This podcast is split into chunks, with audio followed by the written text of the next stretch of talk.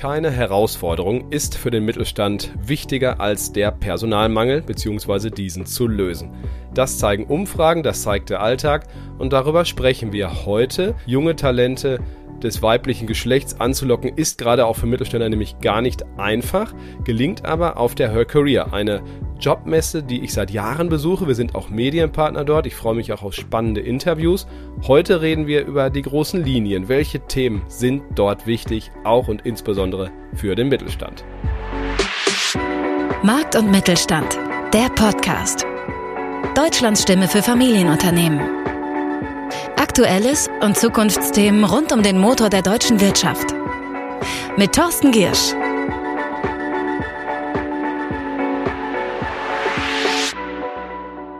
Die Her Career ist weitaus mehr als eine zweitägige Veranstaltung, eine Messe. Es ist auch unterjährig ein Hort von ganz viel spannendem Content. Und deswegen hat die Her Career auch eine Chefredakteurin, Julia Hägeler, und sie ist mir jetzt zugeschaltet. Hallo Julia, ich grüße dich. Hallo. Du machst ja gerade schon viele Interviews oder bereitest sie vor. Was werden denn die großen Themen auf der Her Career in diesem Jahr sein? Ja, ähm, auf der Her Career geht es natürlich um die weibliche Karriere, wie der Name schon sagt, aber eben nicht nur. Also Platz haben sehr, sehr viele Themen wie Quereinstieg in die IT, es geht um Sexismus, es geht um Vereinbarkeitsfragen, es geht um Bildungsgerechtigkeit. Ich kann jetzt natürlich nicht alle 350 Programmpunkte aufzählen, aber sagen, dass sie alle eines gemeinsam haben, dass es das Anliegen einer gerechten Arbeitswelt, in der Geschlechtergerechtigkeit eine Selbstverständlichkeit ist und Frauen in wirtschaftlicher Unabhängigkeit leben.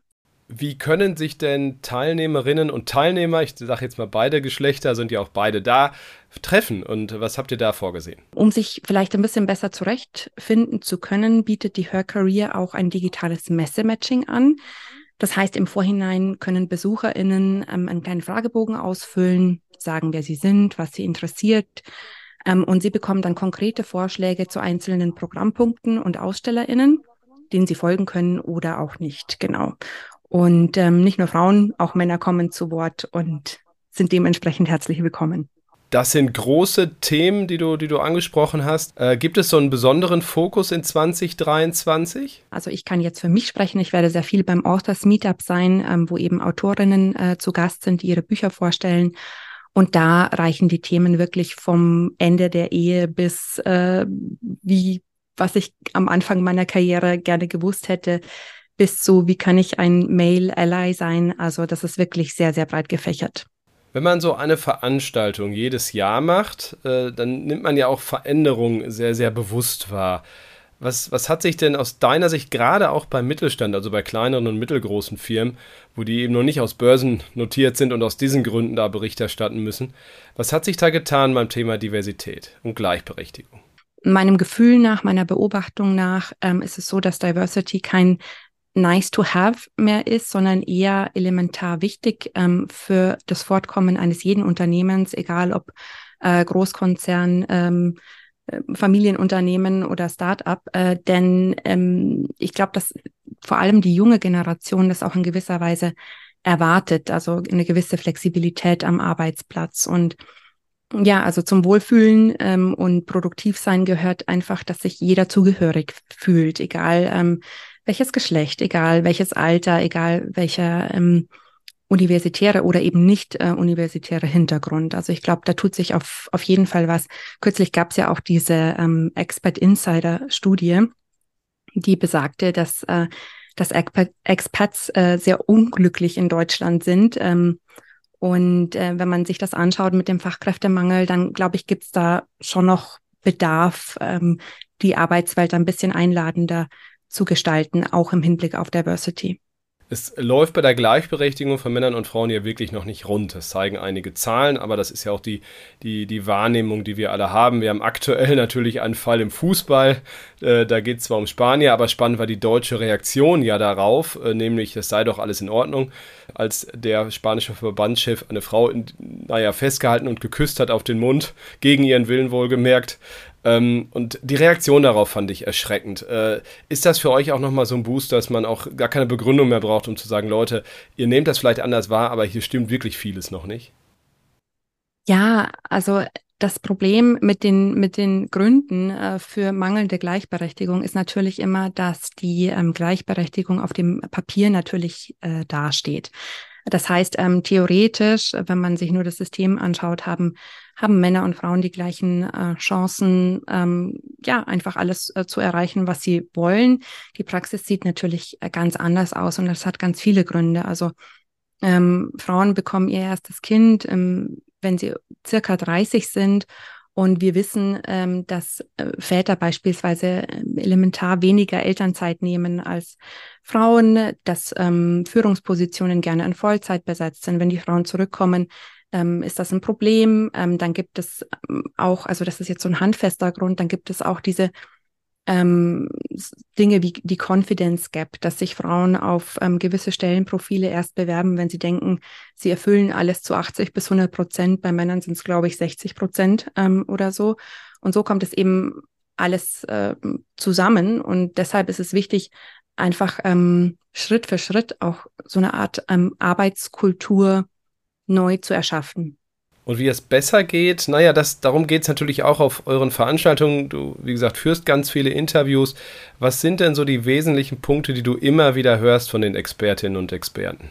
Wo wird es besser? Also ich glaube, dass wir hier sitzen und, und über dieses Thema sprechen, zeigt schon mal, dass es einfach ähm, wirklich kein, kein Randthema mehr ist. Ähm, die Expertinnen ähm, sagen, okay, es gibt man muss sich einfach auf, man muss sehr flexibel sein. Also das äh, sind so einfache Dinge wie ähm, abends um 18 Uhr kein wichtiges Meeting mehr zu setzen, wenn Kinder da sind, die ähm, einfach betreut werden müssen. Ähm, es geht darum, es sind so sehr viele softe Sachen dabei, auch den nicht so lauten Stimmen mal zuzuhören und zu gucken, okay, gibt es da vielleicht fähige Leute, die aber jetzt in den üblichen, ähm, im üblichen äh, Machtgerangel vielleicht ähm, nicht so erfolgreich sind. Was sind denn so, äh, naja, Heroes, im, äh, die, die dir auffallen, wo du wirklich sagst, boah, äh, die zeigen den äh, Damen und Herren, die dorthin kommen, auch, wie es wirklich besser geht und machen auch ein Stück weit Mut. Also das Stichwort Role Model fällt da immer wieder oft.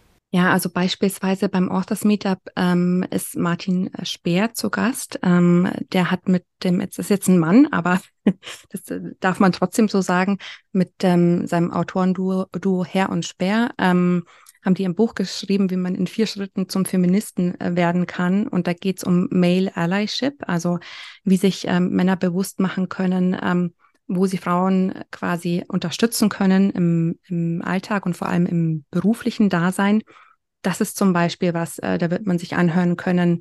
Ähm, also ganz konkrete Tipps, wie das geht. Ähm, ansonsten, also unzählige ähm, Role Models äh, sind natürlich da. Ich ähm, also Dr. Emilia Roark beispielsweise hat die, der, das Ende der Ehe geschrieben, ein Buch, ähm, da, das ist ein bisschen radikaler, aber mit ihr wird man sicherlich diskutieren können, inwieweit ähm, die Struktur äh, der Ehe eben einen, einen davon abhält, ähm, vielleicht sich vollkommen frei zu entfalten. Also es gibt wirklich sehr viel das und ich, ich, stimme auch dieser, dieser Ehethese tatsächlich zu. Wir sind jetzt ein Paar, das auch in Teilzeit lebt und äh, meine Frau und ich und das glaube ich beide ganz gut hinkriegen, aber ich merke auch, wie aufwendig es ist und wie viel Absprachen es bedarf. Und im Freundeskreis sehen wir auch, wie viele diese nicht immer vorher so klar haben. Also das ist tatsächlich das Buch, darauf freue ich mich sehr. Ein anderes, das gerade steil geht in der Spiegel-Bestsellerliste ist von Anahita Ismail Sadeh, die ja auch vor Ort ist. Äh, wir, wir übrigens auch. Ich interviewe sie dort bei euch und freue mich da auch sehr drauf, weil sie eben auch ein Buch über Gleichberechtigung geschrieben geschrieben hat und vor allen Dingen über Stereotype, die wir leider immer wieder mitnehmen. Auf den Programmpunkt freue ich mich auch besonders. Jetzt haben wir viele Role Models natürlich aus den also großen Konzernen, auch internationale Namen sind immer wieder dabei.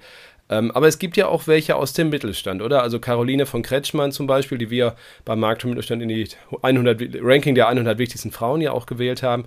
Ähm, das ist zum Beispiel auch ein typisches Role Model, wie ich finde, aus dem Mittelstand, wo sich ja durchaus auch etwas tut, auch ohne, dass jetzt schon diese Berichtspflichten da sind, die einen sanften Druck ausgeübt haben auf die börsennotierten Firmen, oder?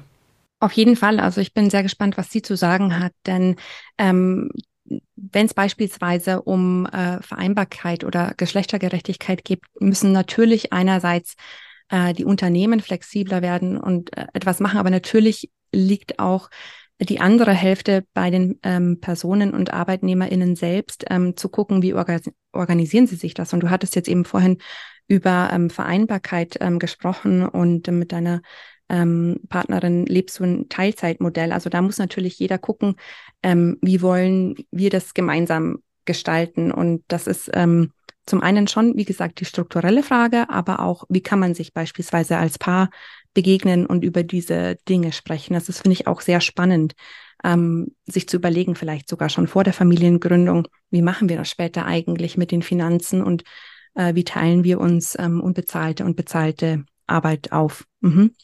Ein wichtiger Punkt auch noch, glaube ich, den, den vor allem muss man sagen, Frauen bei euch lernen. Da geht es um Gehaltsverhandlungen manchmal, aber Kommunikation. Wie können Frauen eigentlich geschickter werden? Also sagen wir mal, sich besser vermarkten. Das klang bei dir eben schon so ein bisschen an, da würde ich gerne nochmal dezidiert fragen. Also was kann man darüber bei euch erfahren? Also, ähm, wie können Frauen geschickter werden? Jetzt muss ich natürlich erstmal ganz kurz die Frage in Frage stellen. Ähm, natürlich ähm, kann man immer, egal ob Mann oder Frau, geschickter werden, aber ein paar Strukturen müssen sich natürlich auch ändern. Ähm, was können Frauen tun? Das kommt natürlich sehr auf die konkrete Situation an. Und auf der Her Career Expo hat man eben sehr viele Beispiele und man kann sich ähm, inspirieren lassen. Aber ich glaube, ähm, was, was man so generell sagen kann, ist, ähm, sich erstmal bewusst zu machen, was man überhaupt möchte und dann auch dafür einzustehen. Und ähm, je nachdem, in welchem Umfeld man sich bewegt, muss man vielleicht ähm, die Stimme mehr oder weniger laut erheben. Aber ich glaube, ähm, dieser Tipp für sich einzustehen und seine Ziele oder ihre Ziele in dem Fall ist, glaube ich, was, was auf alle diese Damen dann auch zutrifft, die auf der Her Career von, von ihrem persönlichen Weg erzählen werden, ja. Unabhängig von den ganzen Vorträgen und inspirierenden Role Models, denen man dort begegnet, was ähm, haben sonst eure Besucherinnen und Besucher noch von dem Besuch eurer zweitägigen Veranstaltung? Also Stichwort Vernetzung für alle die, die vielleicht so ein bisschen Angst haben vor diesem Netzwerkgedanken und denken, oh Gott, da muss ich irgendwie an einem Stehtisch stehen und mit Leuten sprechen, die ich nicht kenne und weiß ich nicht. Also ähm, ich war ja selbst äh, letztes Jahr das erste Mal auf der Her Career und hatte auch so ein bisschen ähm, die Sorge, wie wird das? Und es war einfach ein durchweg positives Erlebnis, weil ähm, alle also egal welcher Kaste, hätte ich beinahe gesagt, äh, die Frauen angehören, alle sind sehr offen. Äh, es entstehen wirklich authentische Gespräche, die einen weiterbringen können. Und ähm, es ist wirklich einfach eine wirklich sehr, sehr schöne Atmosphäre. Das war Julia Hegele, Chefredakteurin der Her Career, Veranstaltung am 12. und 13. Oktober in München.